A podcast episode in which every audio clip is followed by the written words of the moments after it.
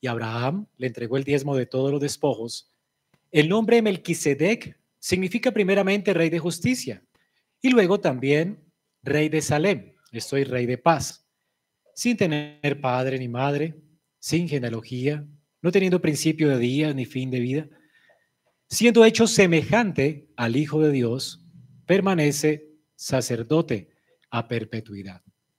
Consideren pues la grandeza de este Melquisedec, a quien Abraham, el patriarca, dio el diezmo de lo mejor del botín. Y en verdad los hijos de Leví, que reciben el oficio de sacerdote, tienen mandamiento en la ley de recoger el diezmo del pueblo, es decir, de sus hermanos, aunque estos son descendientes de Abraham. Pero aquel cuya genealogía no viene de ellos, recibió el diezmo de Abraham y bendijo al que tenía las promesas. Y sin discusión alguna, el menor es bendecido por el mayor. Aquí ciertamente hombres mortales reciben el diezmo, pero allí los recibe uno de quien se da testimonio de que vive. Y por decirlo así, por medio de Abraham también le vi que recibía los diezmos, pagaba diezmos, porque aún estaba en los lomos de su padre cuando Melquisedec le salió al encuentro. Amén. Oremos. Señor, tu palabra es viva, eficaz para transformarnos. Ruego en esta mañana que así obres en nuestras vidas, por tu palabra y por tu espíritu. Úsame para tu gloria en esta mañana, de manera que mis palabras puedan ser de bendición para mis hermanos guiadas por tu Santo Espíritu, para traer salvación y seguridad al corazón de cada uno de ellos. Ruego para que en tu misericordia te compadezcas de nosotros, de nuestra debilidad, y nos des corazones dispuestos para escucharte y obedecerte y creer en ti, Señor. Te lo rogamos en Cristo Jesús, Señor nuestro. Amén. Muy bien, hemos estado ya por bastantes semanas estudiando el libro de los Hebreos. Un libro, recuerden, escrito por un pastor, casi que es un sermón, es considerado más que una epístola, un sermón escrito para una iglesia que estaba teniendo problemas porque la presión de la persecución les estaba haciendo considerar regresar al judaísmo. Eran cristianos, judíos, muy conscientes y, de hecho, eh, entendidos en la ley de Moisés, habían, se habían convertido al Evangelio de Cristo, pero por la persecución en la que estaban, estaban pensando, ¿será que es mejor regresar de nuevo a las prácticas judías? No hay persecución. El servicio de adoración es mucho más glorioso que el de una iglesia perseguida, ¿verdad? Así que muchos de ellos estaban considerándolo y estaban transitando por el camino ya en su mente de la apostasía, un camino sin retorno, como hemos visto. Así que el autor de Hebreos escribe esta carta, una carta sermón, para estimularlos a la fe, para que no abandonen su fe. Es imposible ir por el camino de la apostasía y dejar a Cristo de nuevo por el judaísmo y regresar de nuevo a la fe iban a tomar un camino sin retorno y él estaba haciendo considerar su decisión. Así que él escribe esta carta que es una exhortación, una exhortación que tiene por lo menos cinco reprensiones muy fuertes. Pero además es una carta llena de teología acerca de Cristo. Él los quiere convencer para no abandonar su fe con contundentes demostraciones de quién es Cristo en la ley de Moisés. Ellos estaban pretendiendo regresar a las costumbres judías y menospreciar a Cristo cuando Moisés escribió de Cristo. Y él demuestra por la ley de Moisés que Cristo es superior. Es superior a los ángeles que Dios creó en el principio. Es superior a los profetas que Dios levantó en el Antiguo Testamento. Es superior a Moisés, quien escribió la ley en la cual ellos confiaban. Jesucristo es superior, Él es el Hijo de Dios, es Dios con nosotros. Él es el eterno Dios que se hizo hombre para redimir de nuestros pecados. Él es el Hijo de Dios, no, no un ángel. Además es superior a Josué, quien les había dado la tierra prometida a los hijos de Israel. Jesús conquistó para nosotros como precursor la tierra de la promesa, de la cual Jerusalén era simplemente una sombra.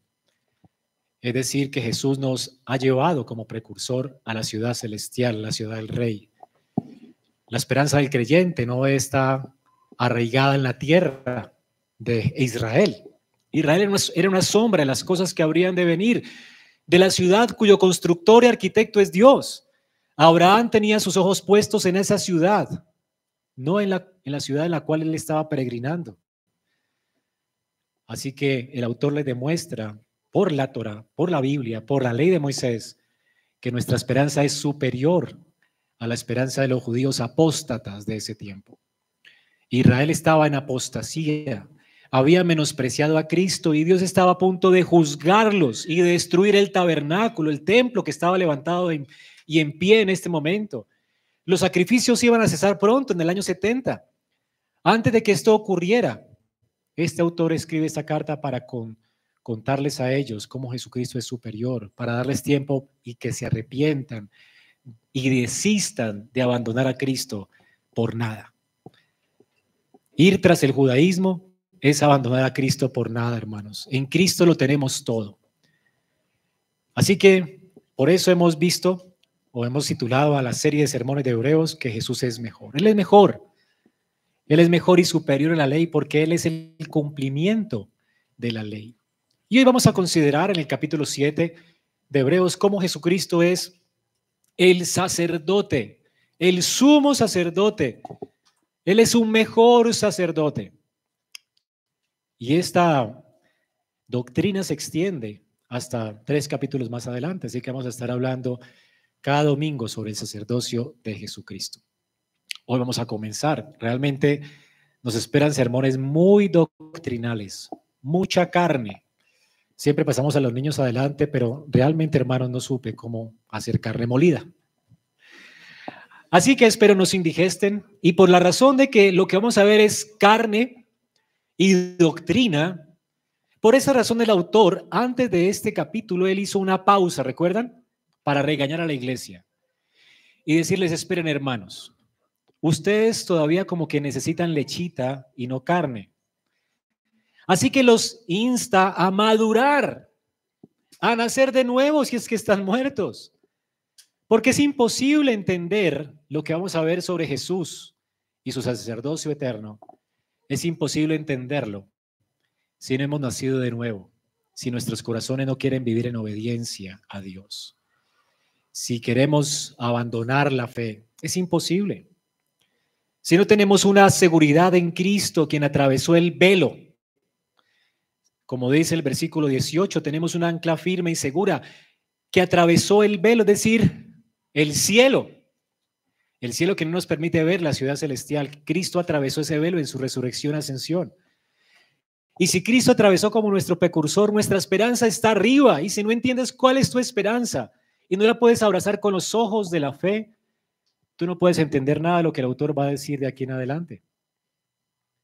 Hermanos, la doctrina del sacerdocio de Cristo es lo más increíble de la escritura. Y solamente puede ser entendida por, creyentes, por personas nacidas de nuevo que tienen una inclinación y un corazón dispuesto a dar su vida por Cristo, no abandonar a Cristo. Así que él primero los regaña y les dice, cuidado de tomar el camino sin retorno de la apostasía, arrepiéntanse. Tienen una esperanza segura y firme en Cristo. Nuestra ciudadanía está en los cielos.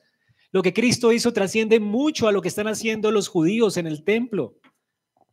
Lo que tenemos es increíblemente grandioso y se los voy a contar, pero antes los está invitando al arrepentimiento, a mejorar su estado espiritual, para así poder comer carne. No le puede dar a un enfermo comida sólida hasta que no se recupere. Así que el autor espera que la audiencia se recupere antes de comer esta porción que vamos a ver esta mañana, esta chuleta grande, bayuna. Ese es un tema crucial para la fe, hermanos. Si lo entendemos, nosotros vamos a crecer más en nuestra dependencia de Dios, en nuestra confianza en Cristo. Así que vamos a ver esta exhortación esta mañana acerca del sacerdocio de Cristo.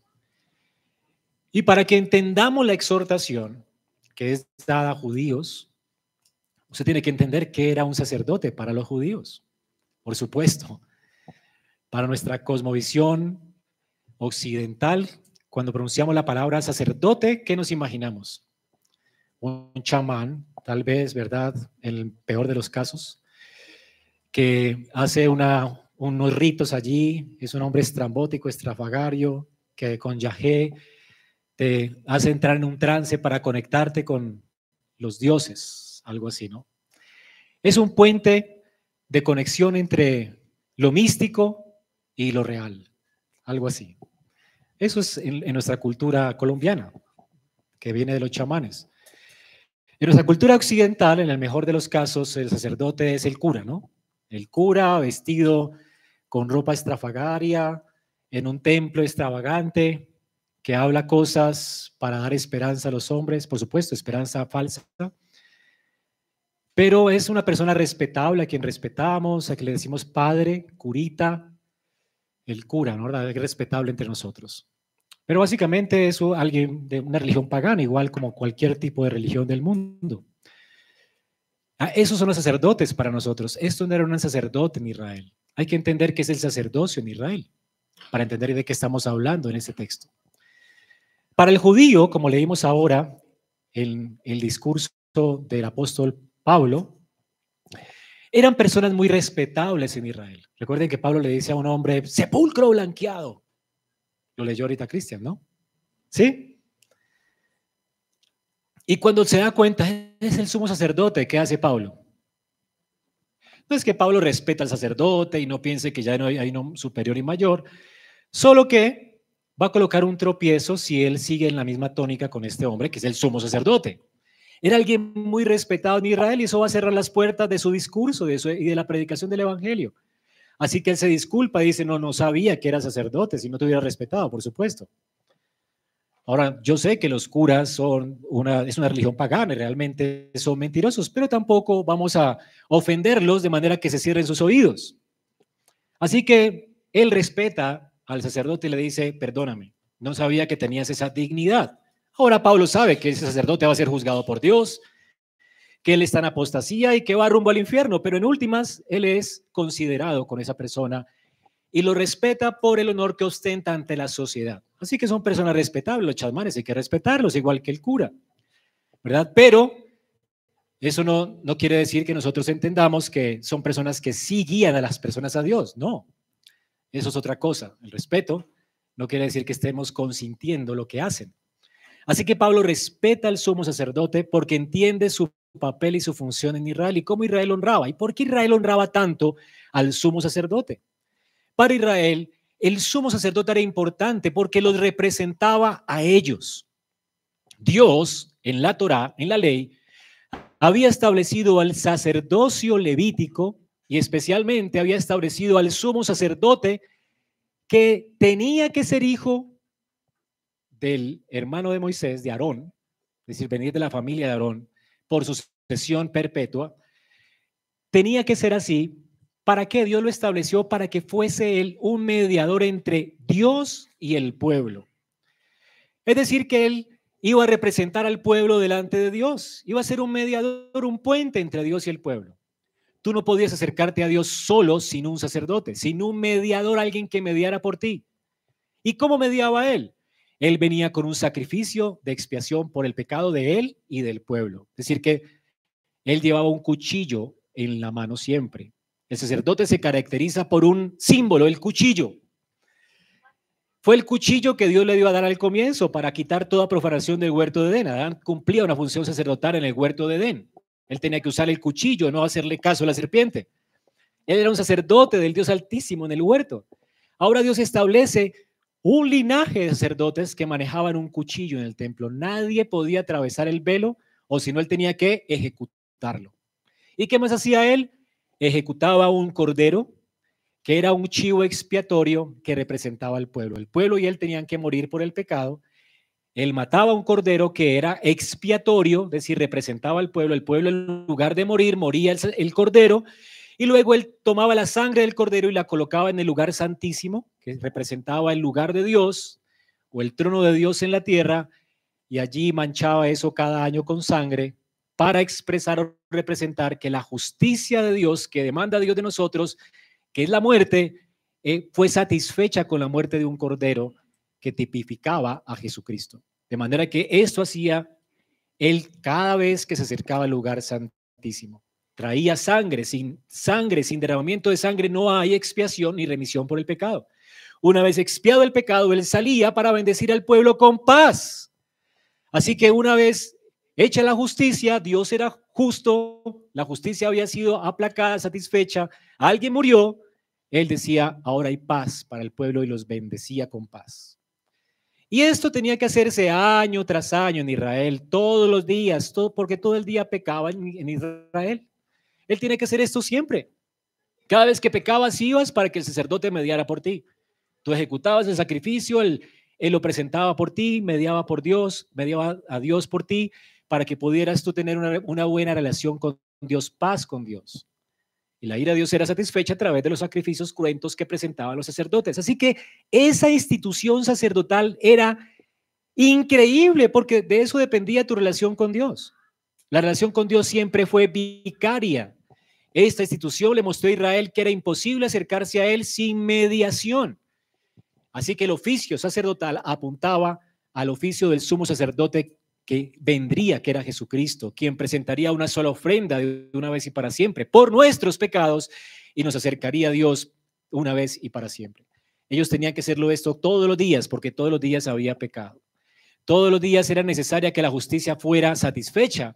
Y todos los días, por causa del pecado, no tenemos paz para con Dios, no hay paz para el impío. Y si pecamos, no tenemos paz. Así que una vez la justicia satisfecha sobre ese fundamento, se podía establecer la paz y Dios podía bendecir al pueblo nuevamente. Y esta era la institución sacerdotal. Algo importante para que entiendas el pasaje, porque es dado para judíos, no podemos entenderlo si no estamos allí en sus zapatos. Ellos lo entendían bien y por eso el autor no explica todo esto. Es que el sacerdocio no podía conjugarse con el rey. Es decir, eran dos oficios distintos y separados en Israel. En la ley, nadie podía ocupar el oficio de sacerdote sino los de la tribu de Leví, y el sumo sacerdote solo podía ser de la familia de Aarón. Pero nadie podía oficiar además de esa familia, y esa familia nunca podían ser reyes en Israel. De hecho, no tenían ni tierra en Israel. No podían tener heredad en Israel.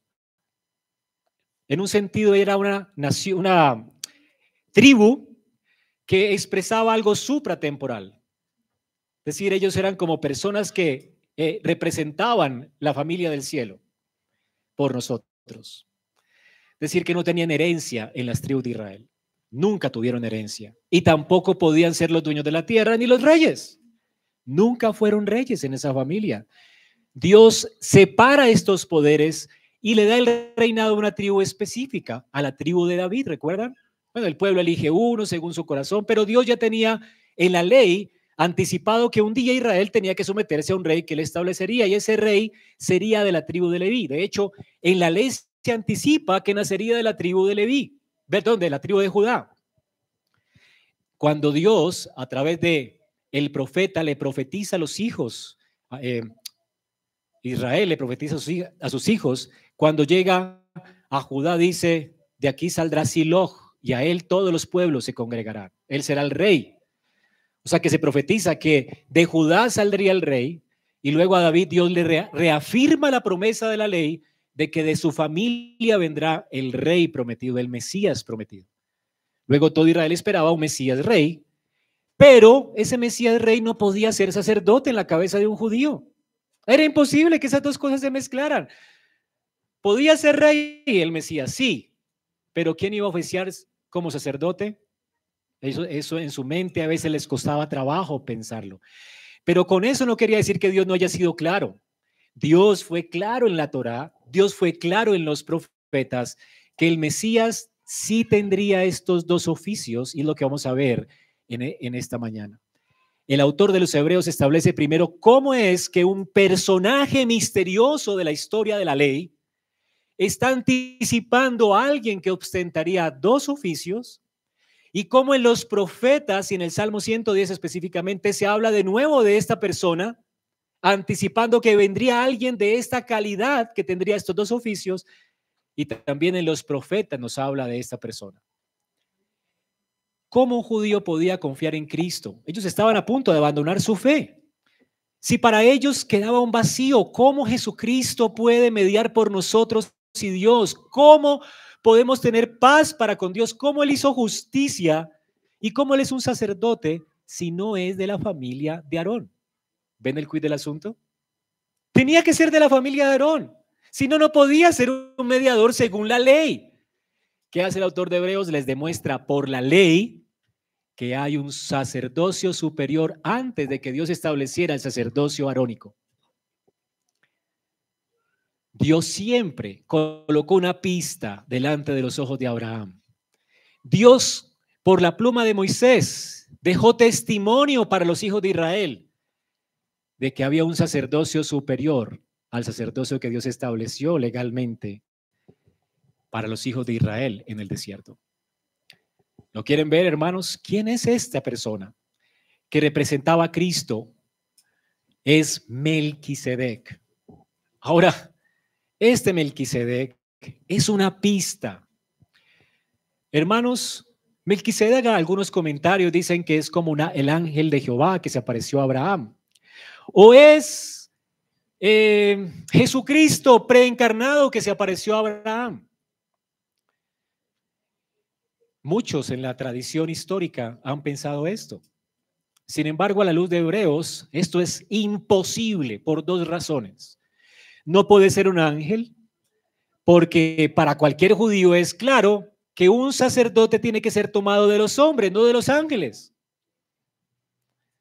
O sea que si en la ley dice que este era un sacerdote, tenía que ser un hombre, tomado de los hombres. No podía ser un ángel. ¿Ves?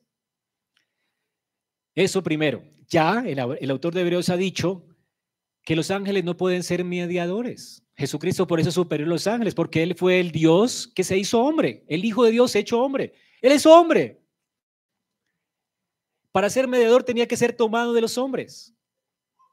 En segundo lugar, no puede ser Jesucristo preencarnado, porque noten lo que dice el versículo 3 de Hebreos. Sin tener padre ni madre, sin genealogía, no teniendo principio de día ni fin de día, siendo hecho semejante al Hijo de Dios. ¿Es claro que es semejante?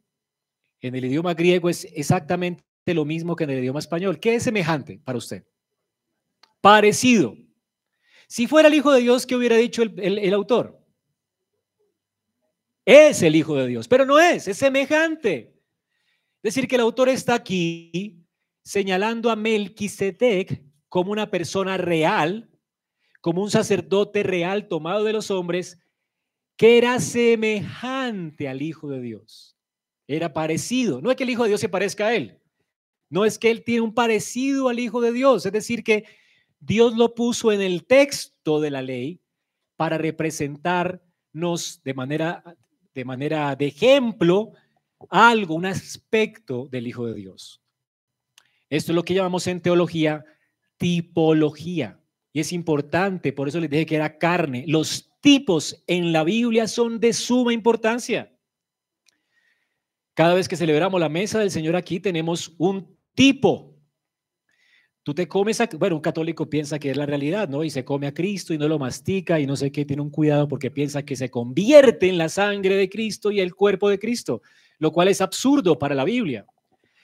Los tipos y las sombras lo que hacen es darnos visiblemente una, un aspecto que corresponde con la realidad. Cuando te comes el pan y el vino, hay un aspecto allí que nos muestra la alegría derivada de lo que Cristo hizo por nosotros en el vino, al derramar su sangre en la cruz del Calvario, y la realidad de que fue su cuerpo el que murió por nosotros en el pan, representado en el pan. Fue una persona que murió por nosotros, en un espectro. Fue un hombre el Dios hecho carne, quien se entregó y dio su vida por nosotros. Él es el pan de vida, el que produce alegría en nuestro corazón por haber expiado nuestros pecados. Así que tú, cuando compartes la Santa Cena, lo haces consciente de, que estás participando de Cristo en un aspecto, recordando lo que Él ha hecho en la cruz del Calvario por ti al entregarse por ti en la cruz del Calvario. Así que hay un aspecto que comunica una realidad espiritual para que por los ojos, por la vista, el Evangelio nos sea recordado y nos alimentemos de él efectivamente. Así que en la cena no está Cristo, decir, allí no está en el pan y el vino Cristo. Cristo está acompañado por la palabra y por el sacramento. Cristo está usando eso por su espíritu para alimentar nuestra fe, para hacerlo verdadera comida y verdadera bebida. Así que es un signo sacramental, un signo que nos lleva a Cristo. ¿Para qué son las sombras entonces? Para iluminar. Las, es algo oscuro para nosotros entender cómo es que alguien murió por nosotros. Bueno, Dios nos ilumina con la Santa Cena. Literalmente alguien entregó su vida y derramó su sangre por nosotros. Ilumina nuestra mente. No vemos a una persona en el pan y el vino, pero lo representan, representan lo que Él hizo por nosotros, iluminan la mente.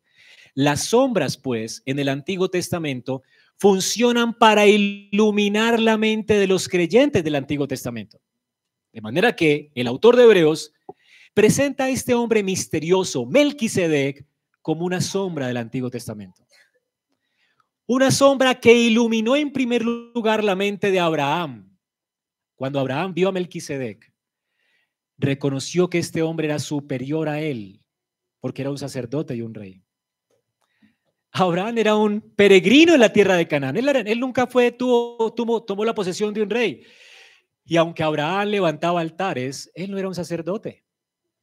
Sin embargo, este hombre funcionaba como sacerdote y rey. Abraham lo reconoció como alguien superior a él. Y Abraham reconoció en esta persona la esperanza que vendría en su simiente alguien que sería igual que Melquisedec, sacerdote y rey. Luego el Espíritu de Dios preservó la historia de Abraham para afirmar la fe de los judíos en el desierto. Los judíos estaban a punto de escuchar que Dios establecería una tribu, la tribu de Leví, para ser representantes suyos, sacerdotes. Pero en la, en la ley, antes de establecer Dios ese ministerio sacerdotal, la pluma de Moisés, inspirada por el Espíritu de Dios, registra ese acontecimiento histórico, ese evento histórico del encuentro de Abraham con Melquisedec. ¿Para qué? Para mostrarle a los hijos de Israel que la salvación que Dios les está prometiendo a ellos no es exclusivamente judía, primero. ¿Ok? Ellos venían de la simiente de Abraham, pero Abraham reconoció a otro que no era de su nación, que no era de su simiente, como superior a él. Así que su fe no era exclusiva. La salvación de Jehová iba a venir a todos los términos de la tierra. Vendría el Salvador, el rey Mesías, el sacerdote y rey, vendría a salvar a todas las naciones de la tierra. Ahora los hijos de Leví podían en esa escena entender que su ministerio era simplemente una sombra de aquel a quien representaba Melquisedec. Ellos seriamente eran una pieza más del rompecabezas. Eran sacerdotes, no podían ser reyes. Porque aquel que vendría sería como Melquisedec, sacerdote y rey. Luego en el Salmo 110 y se los recuerda porque como que se les olvida, ¿no? En la siguiente mención, solamente se menciona dos veces Melquisedec, por mano de Moisés, por la pluma de Moisés inspirado por Dios. Y luego el profeta les dice, ¿recuerdan a Melquisedec? Dios ha jurado desde la eternidad, tú eres mi hijo.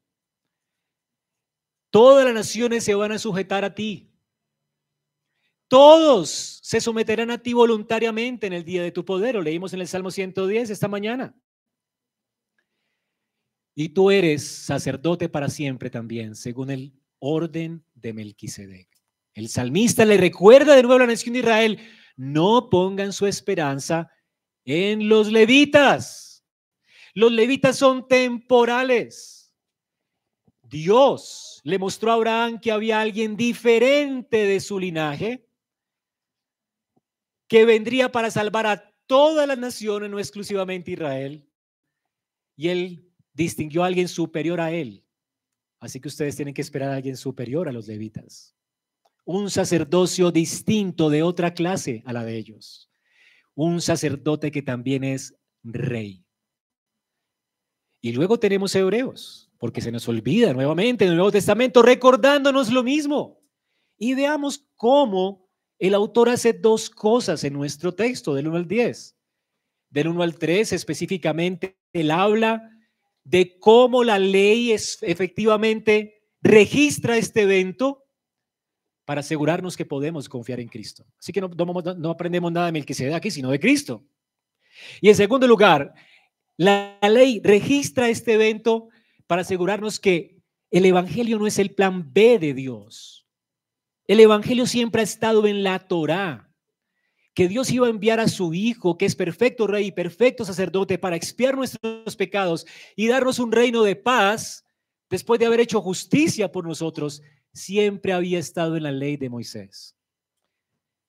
El Hijo de Dios no vendría del linaje de Leví, no sería de este sacerdocio de Leví, sería de un sacerdocio diferente según el orden de este hombre Melquisedec que le apuntaba a él.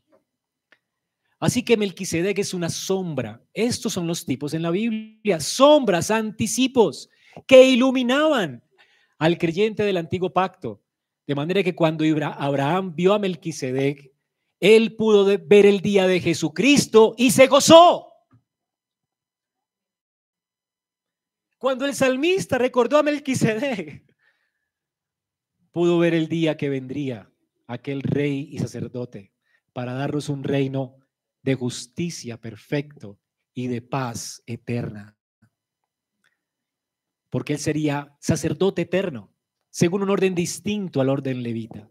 Y hay varias cosas que tenemos que aprender aquí de la historia de Melquisedec que señalan a Cristo. Hermanos, necesitamos comprender entonces quién es Melquisedec para entender a Cristo. En primer lugar, en la presentación que él hace, dice, porque este Melquisedec era rey de Salem, sacerdote del Dios Altísimo, que se encontró con Abraham cuando éste regresado de la matanza de los reyes y lo bendijo. Es un hombre histórico, es una, una historia, es un hombre histórico, real. ¿Listo? Abraham dice que le entregó los diezmos de todo a él, de los despojos de, de allí. Y el nombre Melquisedec significa rey de justicia, luego también rey de Salem, es decir, rey de paz. Ahora no tiene madre ni, ni, padre, no tiene genealogía, no tiene principio de días, ni fin de vida, siendo hecho semejante al Hijo de Dios. Y para entenderlo, vamos a leer juntos la palabra de Dios en Génesis 14. Noten el registro histórico de este evento.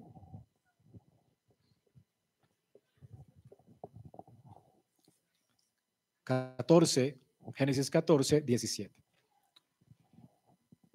Recordemos que Abraham estaba rescatando a su sobrino Lot. Lot vivía en Sodoma, en Gomorra, y esas dos ciudades habían sido sitiadas por Kedoladomer y otros reyes más. Kedoladomer era el líder de esa pandilla y secuestró a Lot y despojó a Sodoma y Gomorra de todos sus bienes. Y todo esto sucedió antes de esta historia de Melquisedec. Luego entonces Abraham viene, Abraham era realmente un hombre de guerra. A veces nos imaginamos al patriarca como un viejito, inocente, no, era un hombre mercenario, de hecho. Podía usar las armas, tenía estrategia militar y realmente para ese tiempo era necesario que alguien con tanto dinero como Abraham tenía siervos, siervas, tenía mucho dinero. Y además vivía en tierra extranjera. Canaán estaba lleno de, de pequeños reinos. Canaán es muy parecido a Bogotá, dividida en sectores como Suba. Bueno, es una, realmente es un país pequeño con muchos barrios. Entiéndalo así. Cada barrio tenía su rey en ese tiempo. ¿Ok? Así que estas personas habían sido sitiadas por otro rey mayor, Kedoladomer, y quería ser como el rey que dominara a esos reyes vasallos. Pero Abraham le sale al encuentro, rescata a su sobrino y vence a Kedoladomer. O sea, este hombre pelea con cinco reyes y los vence. O sea, que tienen que entender la fuerza militar que tenía Abraham. De hecho, él sale, con 318 hombres a perseguir a Kedoladomer hasta Dan, dice la, palabra de Dios. Y los vence. Rescata a su sobrino, despoja a Kedoladomer del botín que se había robado y por supuesto de, lo que él tiene y se lo lleva consigo. Con sus hombres llegan a celebrar y se encuentran con este misterioso hombre a su regreso, después de la derrota de Kedoladomer y a los reyes que estaban con él, dice que le salió al encuentro el rey de Sodoma en el valle de Sabe, es decir, el valle del rey, y también Melquisedec, rey de Salem, quien sacó pan y vino. Él era sacerdote del Dios Altísimo y bendijo a Abraham diciendo, Imagínate, bendito sea Abraham del Dios Altísimo, creador del cielo y de la tierra, y bendito sea el Dios Altísimo que entregó a sus enemigos en tu mano. Y Abraham le dio a él los diezmos de todo.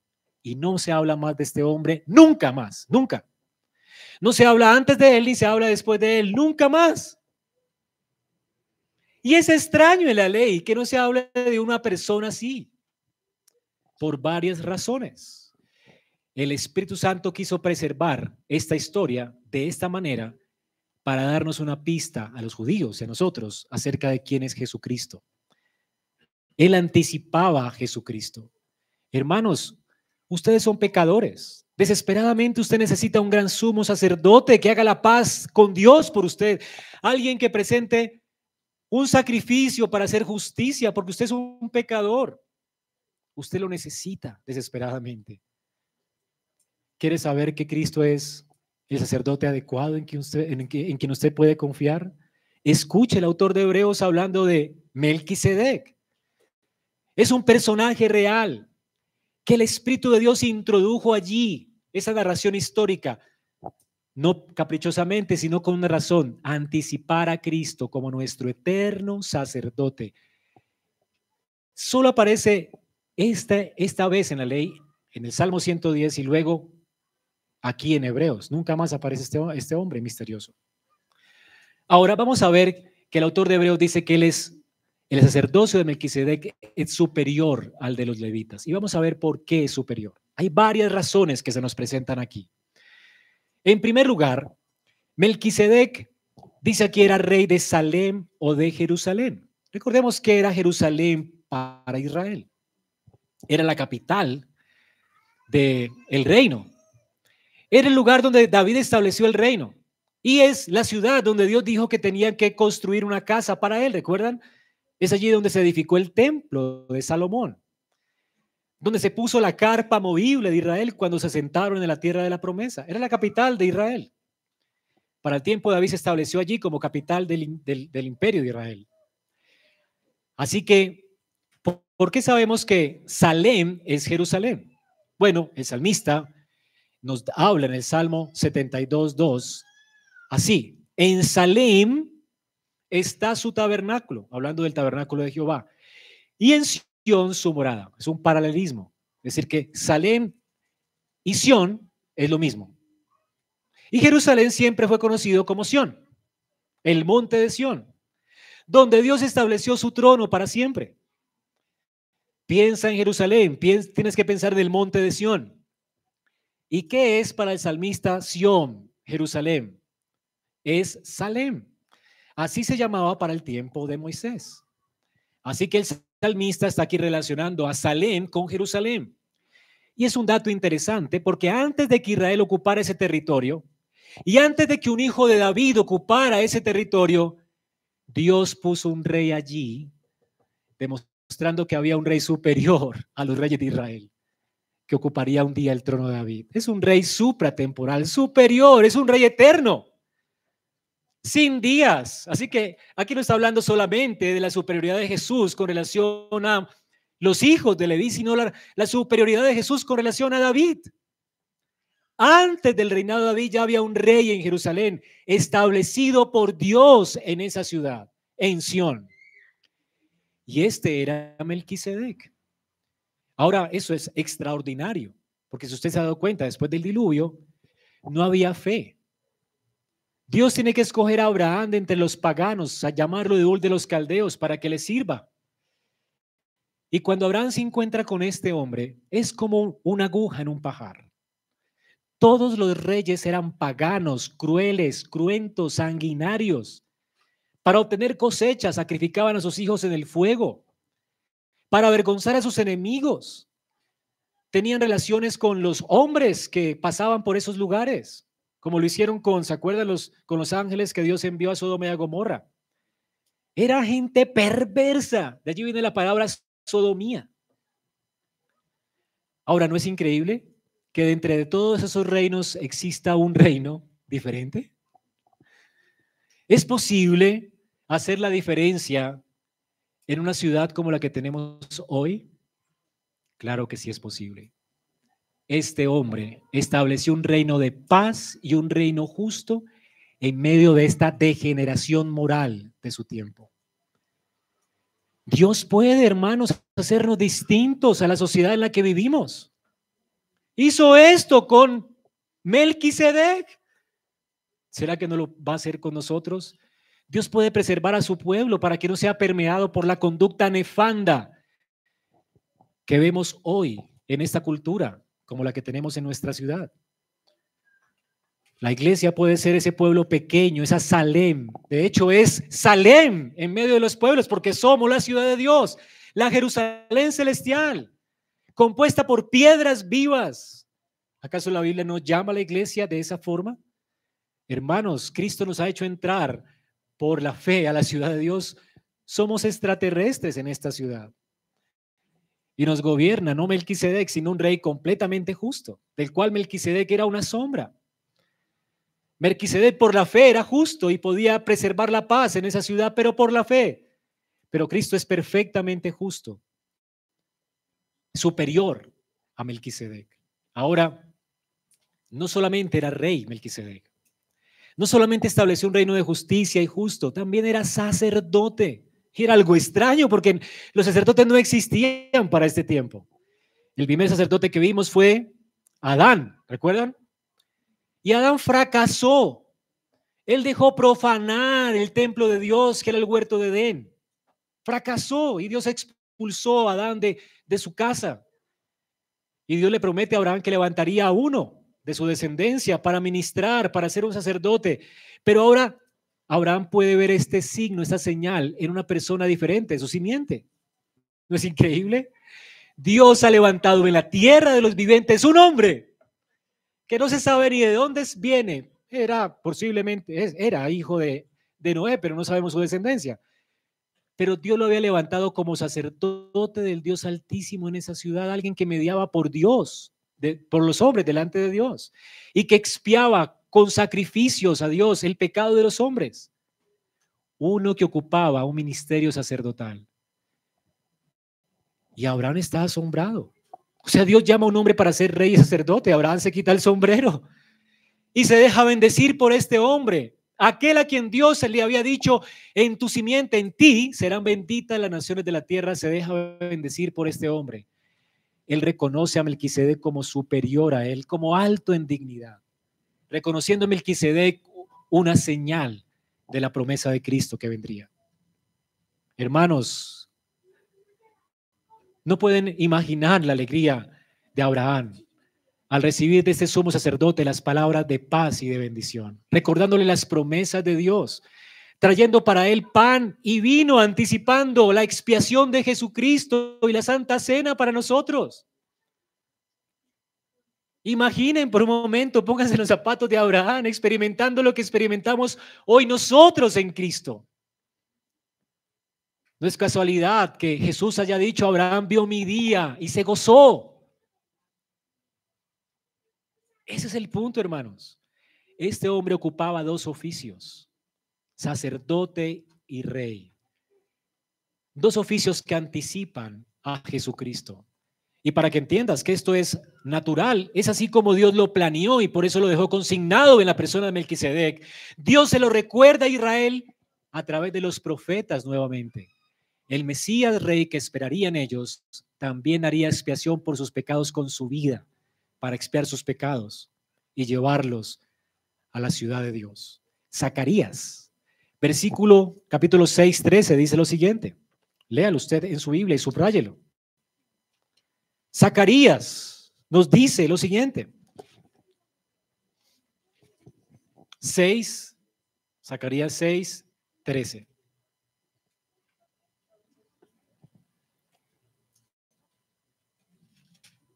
Dice la palabra de Dios. Sí, sí, ese es un sí rotundo, increíble, glorioso. Él reedificará el templo del Señor, que estaba destruido en ese tiempo, ¿verdad? Dios promete que alguien va a reedificar el templo del Señor. Ahora no es el segundo templo, es el tercer templo, que es la iglesia, compuesta por piedras vivas, cuyo fundamento es Cristo. ¿Quién lo construirá? Él. Él llevará gloria y se sentará para gobernar en su trono. El mismo que edifica el templo es el mismo que va a ser rey. ¿Ok? Un rey va a venir a edificar el tabernáculo de David, el templo de Salomón, un templo construido por piedras vivas que somos nosotros. ¿Y quién es él?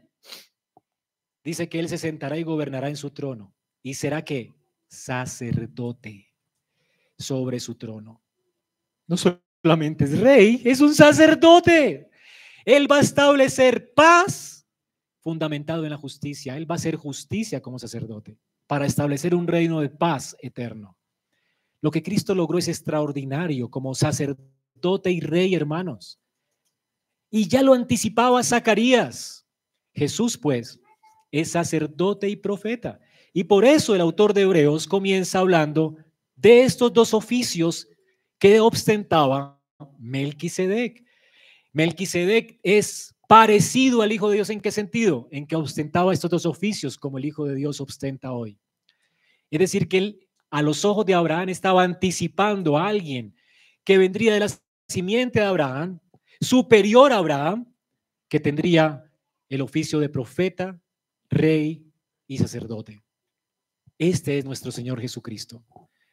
En segundo lugar, Melquisedec también por sus nombres estaba ejemplificando a alguien superior a él. Noten sus nombres, ¿qué traducen? En el hebreo, Melquisedec, bueno, yo no sé hebreo, así que se puede separar por dos palabras allí, Sedek, Sadek, no sé, y, y Melquisedec significa rey de justicia. Es un nombre compuesto, rey y justicia, rey de justicia. Y Salem significa, cuando él es rey de Salem, es rey de paz. Jerusalén es paz, Salem, paz. Esto lo traduce de una vez el autor de Hebreos. El nombre en la Biblia era importante en el Antiguo Testamento. Los nombres no se ponían porque sí. ¿Recuerdan por qué a Jacob se le llamó Jacob? Porque de manera profética Dios estaba anticipando de que el tipo iba a ser mentiroso, engañador. Y luego Dios le cambia el nombre de mentiroso a padre de naciones. ¿Ok? Israel. Los nombres tenían cierta trascendencia en la Biblia. Hoy le ponemos a los hijos como las novelas, ¿verdad? La película que nos gusta, pero para ese tiempo casi que era profético. Le ponías el nombre y, la persona iba a ser mentirosa o lo que sea. La persona que ostentaba estos dos nombres, que era Melquisedec, era, fue conocido, reconocido por Abraham como un hombre justo que estableció un reino de paz. Es decir, que el sacerdocio de él era un sacerdocio que tenía que ver con su carácter o se derivaba de su carácter. Muy diferente a los sacerdotes levitas, superior, ¿no? ¿Qué se necesitaba para que tú fueras sacerdote levita? ¿Ah? Ser hijo de Leví y ser hijo de de Aarón, ser hijo de Aarón, no cualquier levita, solo un hijo de Aarón. Tenías que guiarte por las muchas eh, árboles genealógicos, por las genealogías, para saber si podías o no ser sumo sacerdote. Era el único requisito. Tenía algo que ver con el carácter. Hijo de Aarón y punto. Sencillo, ¿no? Hijo de Aarón. Pero este era por su carácter. Dios había puesto a este hombre por su carácter. Era una aguja en un pajar. Era alguien distinto al mundo en ese entonces. Alguien que ejemplificaba muy bien el carácter del sumo sacerdote que vendría. Ahora, por supuesto, este hombre, aunque tenía un reino pacífico y podía hacer justicia, al fin de cuentas era un sacerdote que tenía que hacer expiación por los pecados una y otra vez. Pero anticipaba a Cristo en ese sentido, porque Cristo va a establecer un reino justo, basado en la justicia y un reino de paz. ¿Cómo logró Jesucristo esto? Por su carácter. Hermanos, ¿sabían que Jesucristo nunca pecó? Nunca cometió pecado. Desde que nació fue sin defecto, fue un niño sin pecado, un joven sin pecado, un adulto sin pecado. Y por cuanto Él es sin pecado, sin mancha, nunca pecó, fue sin defecto, solamente Él puede hacer justicia. Por eso Él no tuvo necesidad de hacer un sacrificio por Él mismo. Él siempre tuvo paz para con Dios. Y Él siempre fue justo. Así que Él hizo todos los méritos para ganar el reino de Dios, para entrar en el cielo, para que Adán pudiese entrar en la gloria que Dios le prometió a través del árbol de la vida, Adán tenía que obedecer a Dios de manera perfecta y completa. Eso fue lo que llamamos en teología el pacto de obras. Adán desobedeció y fue expulsado. No hay esperanza de gloria para Adán ni para ninguno que Adán representa. Pero Jesucristo, que no nació de la descendencia de Adán, que fue hijo de una virgen, nacido del poder del Espíritu Santo, vino a este mundo para ser perfecto y sin mancha. Nunca pecó. Fue el hombre sin defecto. Y en el mismo lugar donde Adán fue tentado, fue tentado él por Satanás. Con la misma tentación. Satanás quiso poner en tela de juicio que él era hijo de Dios. Con que Dios os ha dicho, ¿verdad? Ay, eres hijo de Dios y aguantando hambre en el desierto. Las mismas tentaciones las sufrió Cristo. Pero en el desierto Jesucristo aplastó a la serpiente. La aplastó. La serpiente no se pudo levantar como se levantó contra Adán. Jesucristo aplastó a la serpiente en el desierto y la venció. Esa serpiente no se levantará más después de allí. Jesucristo decía a los discípulos, he visto a Satanás caer como un rayo, ya no hay excusa, ya no puede acusarnos. Yo vine a hacer justicia, lo he vencido. Ahora sí, Jesucristo después de la prueba del desierto, él hubiera podido ser promovido a la gloria. Pero hay una razón por la cual Jesucristo no ascendió y eras tú y yo. La razón es que usted y yo somos pecadores y Él estaría solo en el cielo. Usted y yo merecemos la ira de Dios. Jesucristo hizo algo más para satisfacer la justicia de Dios para llevar a muchos hijos a la gloria. No solamente obedeció perfectamente como una persona justa, sino que satisfizo la ira de Dios tomando tu lugar y el mío en la cruz del Calvario. Jesucristo, hermanos, fue a la cruz solamente porque tú lo merecías, no porque Él lo merecía. Él siendo Dios quiso morir por tus pecados. Y así la justicia de Dios fue satisfecha. Cuando Dios te mira en Cristo, mira a alguien sin defecto como Cristo. La justicia que tú has recibido no es tuya, hermano. Es de Cristo. Romanos 3:21 dice, pero ahora aparte de la ley, se ha manifestado otra justicia, la justicia de Dios, no la tuya. Este es el Evangelio. Tú porque eres salvo, Hace poco estuve en una misa, es porque estaba acompañando a una familia y escuchaba al predicador, al, al, al cura mentiroso decir que por las obras nuestras podemos ser promovidos delante de Dios. Qué terrible es esto. Qué desesperanzador es esto. ¿Cuándo podrás dar la talla si la ley de Dios es perfecta? ¿Cuándo podrás obedecer perfectamente a Dios? ¿Y qué pasa con los pecados que has cometido? ¿Y qué pasa con lo que hay en tu corazón y en tu mente perversa? Nunca daremos la talla, somos un fiasco. Pero aparte de la ley se ha revelado la justicia de Dios, confirmada por los profetas. ¿Cuál es la justicia de Dios? La que nos imputó, es la de Él, no la nuestra. Es la justicia de Cristo. Por la obediencia de Cristo. Por esa razón es que Pablo, a los perversos corintios, que se estaban emborrachando, por si acaso, les decía a los santos y perfectos en Cristo que están en Corintios. Pero Pablo, son borrachos. Les hace falta un grado de santificación para que, para que sean una iglesia saludable. Ni siquiera hay disciplina eclesiástica. A los santos y perfectos en Cristo.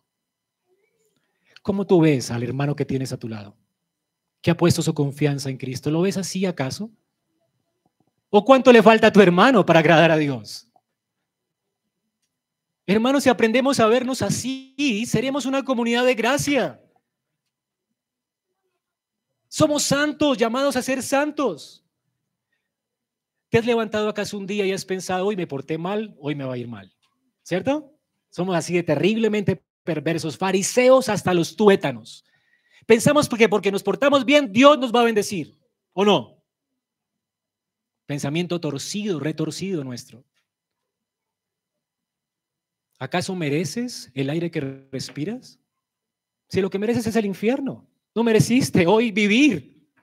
Pero si respiras, es gracia. Es gracia, tú estás mejor de lo que mereces.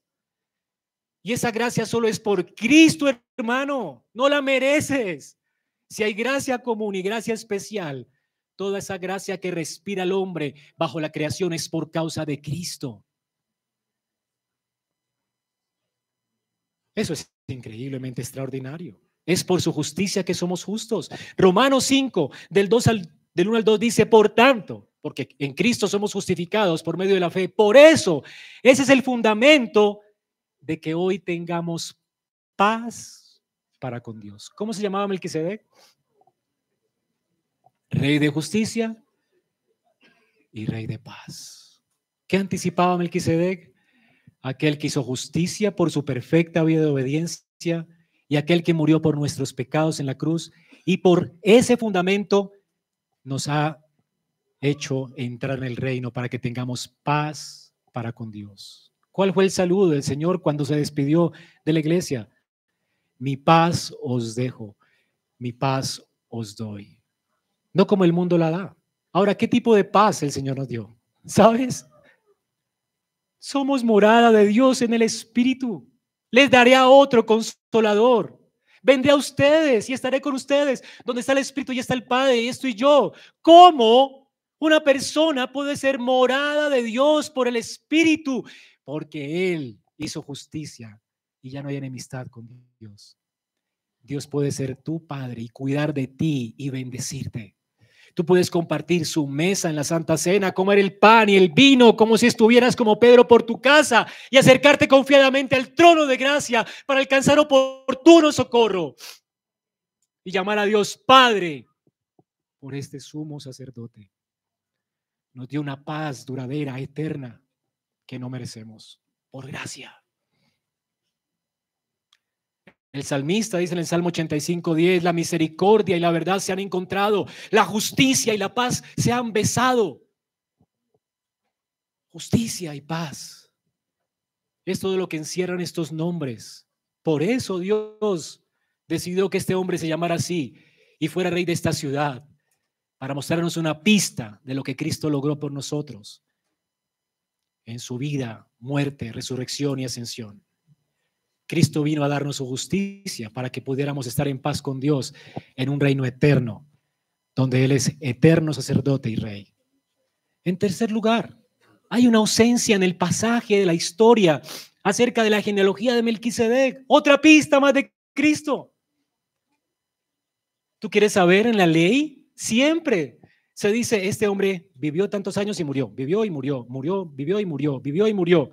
Es hijo de este, de este, de este. De y largas e ¿Has leído Génesis?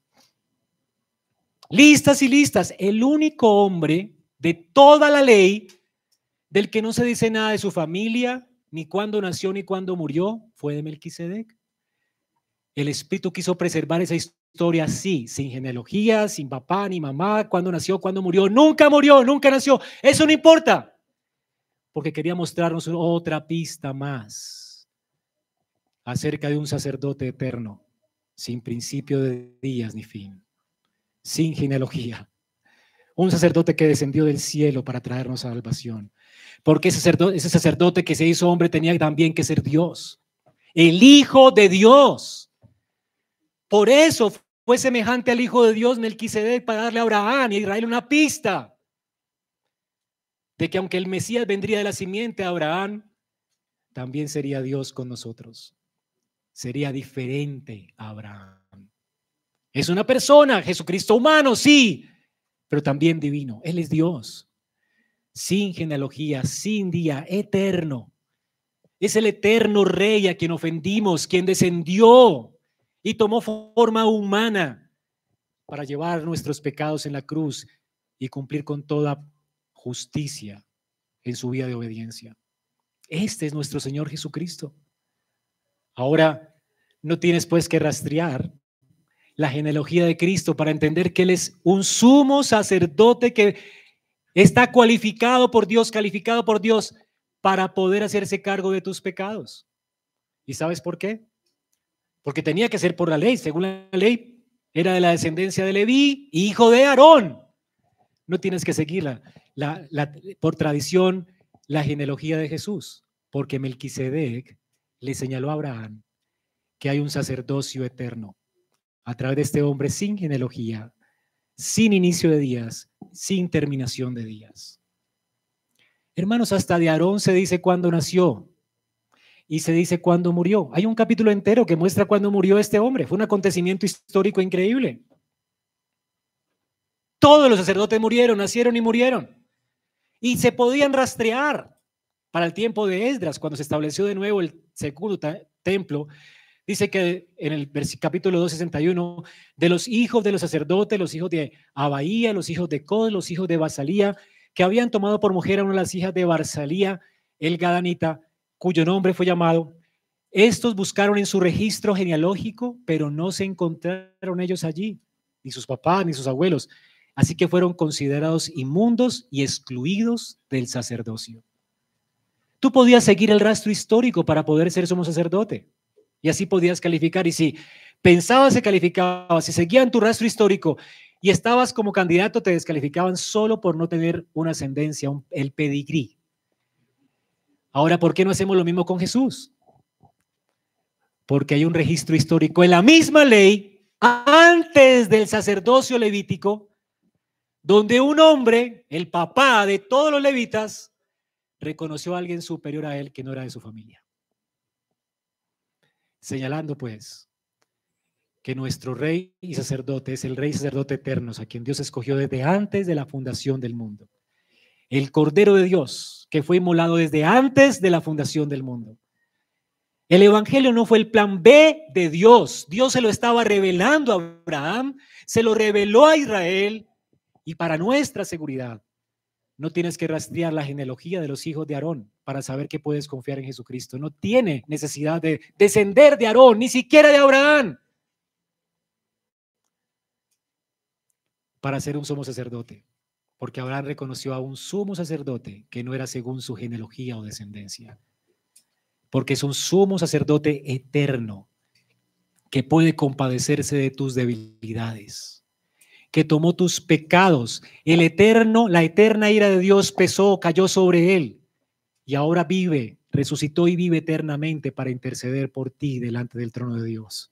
¿No es increíble? Cuán conveniente es que tengamos a Cristo hoy. Él ya hizo expiación por tu pecado, no tiene que hacer otra vez ofrendas por el pecado, ya te hizo perfecto. Y ahora le está abogando por ti cada vez que pecas. Padre, perdónalo. ¿Sabes de qué depende tu bendición? De que Él está todo el tiempo allí intercediendo por ti. ¿Sabes por qué no te has perdido? Porque Él está allí intercediendo por ti. ¿Sabes por qué perseveras en la fe? Porque Él está allí intercediendo por ti. Él es Él que nos persevera. De eso se trata la perseverancia de los santos. Somos víviles, débiles, un saco de frustraciones pero Él nos tiene en su mano y nadie nos va a poder arrebatar de su mano. Si perseveras es porque Él persevera en nosotros. ¿No confiarás en Jesucristo?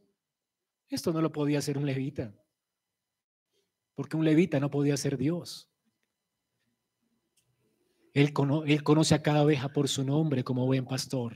y como sacerdote sabe cómo te llamas, tiene contado cada cabello de tu cabeza, porque Él es el eterno Dios que se hizo cargo de tus pecados. Dios no simplemente condenó a un hombre por otros hombres, sería injusto. Él mismo tomó la carga y el peso de nuestros pecados, Él mismo pagó. Él es Emanuel, Dios con nosotros. Ahora que se ha establecido pues la superioridad de, de Melquisedec. Ahora el autor la demuestra. Para terminar, dice tres, tres cosas importantes sobre lo que vio Abraham, para que descanses y confíes en Cristo. ¿Has meditado en esto? Primero, Abraham le dio los diezmos de todo. Se repite un par de veces. Y por una razón particular. Los hijos de Abraham, todo el pueblo de Israel, estaban obligados por la ley a dar los diezmos a los hijos de Leví. Eso no, dice el texto, ¿verdad? Por ley. Ellos daban el diezmo a sus hermanos, por ley, obligados. No tienes opción. Es un impuesto. Y ustedes saben cómo funciona esto, ¿verdad? Por los impuestos que hoy tenemos. Es una, es un, eres libre de impuestos, declararon renta, no eres libre. Y si te descubren, bueno, allí se te viene la diaria, ¿verdad? No eres libre. Y si no pagas la luz, el impuesto de la luz, el impuesto no sé qué, el impuesto, cualquier contribución, ¿qué pasa? Te cortan los servicios. Estás obligado. Eso sucedía para el tiempo de la ley. Era una obligación el diezmo. Pero notaron cómo fue que Abraham no tenía ley. La ley vino 400 años después de Abraham. Y sin embargo, Abraham, conmovido por el personaje que tenía delante de él, le dio de todo. ¿No le parece interesante eso? O sea, los hermanos de los levitas tenían forzosamente que reconocer la institución de sus hermanos, forzosamente. Pero el papá de ellos, que es Abraham, el patriarca Abraham, reconoce libremente que hay un oficio superior a ellos el oficio de Melquisedec. ¿No es increíble? Y da sus contribuciones generosamente, de lo mejor de su botín, voluntariamente, sin ninguna obligación. Dice que da los diezmos de todo a Melquisedec. Y en el Salmo 110 leemos que es lo mismo que ocurre con el pueblo de Dios en el día de hoy. Usted lo leyó, ¿verdad? Salmo 110. Cuando habla de Melquisedec, especialmente apuntando a Jesucristo. Noten lo que dice. Versículo 3. Tu pueblo se ofrecerá voluntariamente en el día de tu poder. ¿Hay que dar diezmos? Si tú voluntariamente no lo ofreces tu vida a Cristo, aún tu dinero, tu billetera, las finanzas que tienes, tu casa, tus hijos, y dices como soy yo y mi casa serviremos a Jehová, tú no has nacido de nuevo. Porque aquellos que reconocen el señorío de Cristo sobre sus vidas, ¿cómo se ofrecen a Él? Voluntariamente.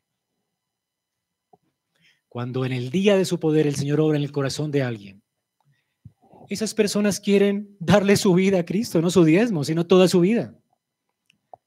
¿Qué le hubiera ofrecido a Abraham?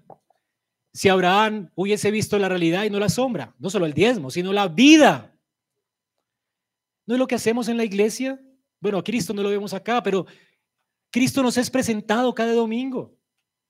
Y voluntariamente nos despojamos de nuestra riqueza y queremos dar a la iglesia para que las personas que nos predican a Cristo vivan bien y se dediquen a seguirnos hablando de Cristo, porque amamos a Cristo y lo hacemos voluntariamente y generosamente que no se preocupen de nada y tengan libertad para predicarnos esas bellas palabras de vida. Pero ¿qué pasaría si no tuvieras a un pastor aquí, sino que tuvieras a Cristo mismo? Bueno, inclinaríamos nuestras, todo, todo se lo rindo a Él, todo. ¿Qué podía reservar aquel que salvó mi alma del infierno? Aquel que me redimió de mis pecados. Cuando Dios nos corona de gloria, de majestad, va a ser la respuesta nuestra ante la majestad de Cristo. Cada corona, cada galardón que nos ganamos por, por por la gracia de Dios, al hacer el bien en esta tierra, todo será despojado de nuestro cuerpo, de nuestra cabeza, y será rendido a los pies de Cristo, que merece el honor, la gloria, la alabanza por los siglos de los siglos, por lo que ha hecho por nosotros. ¿Es esa tu actitud para con el Señor? Por eso es que es superior Melquisedec, porque representaba a este tal sumo sacerdote que es digno de toda nuestra adoración y reverencia. Los diezmos pues representan un reconocimiento de que Él es mayor. Y en segundo lugar, la bendición. La bendición es una señal inequívoca de que hay alguien mayor bendiciendo a menor. Yo nunca pido la bendición de mi hija. No es los hijos los que bendicen a los padres. Son los padres los que bendicen a sus hijos. Son los mayores los que bendicen a los menores. Cuando Abraham inclina su cabeza, recibe el pan y el vino y deja que este hombre derrame su bendición sobre él. Esto es maravilloso. En primer lugar, aquí hay dos cosas importantes. Es un punto con dos puntos. Hay pan y vino, el fundamento de la bendición. Hay bendición por la entrega expiatoria de Cristo, el pan y el vino que ofrece Melquisedec. Abraham está representando lo que vendría en Cristo, nuestra santa cena. O sea, Abraham participó de la Santa Cena antes que nosotros siquiera participáramos de la Santa Cena, antes de que Jesucristo la estableciera. Ejemplificando la justicia que Él ganaría por nosotros. Y luego lo bendice con paz Abraham, bendito seas, Abraham, del Dios Altísimo. Dios ha puesto los enemigos debajo de tus pies. Que Dios te bendiga. Y lo bendice. Paz para Abraham. Y esa paz es la que nos da nuestro Señor Jesucristo. Es el oficio de Él. Es una paz duradera, eterna, perpetua. Es por causa de su sacrificio en la cruz que aún las cosas malas que tú concibes como malas en tu vida te ayudan a bien hoy porque los que aman a Dios todas las cosas nos ayudan a bien, porque somos benditos del Padre. Que Dios nos ayude a entender esto, hermanos. Israel debía entender esto. En Cristo, en Cristo, quien vive para siempre, quien es sacerdote eterno. En Cristo nunca habrá un momento en nuestras vidas en que Él no muestre delante del Padre que su sangre fue derramada por nosotros.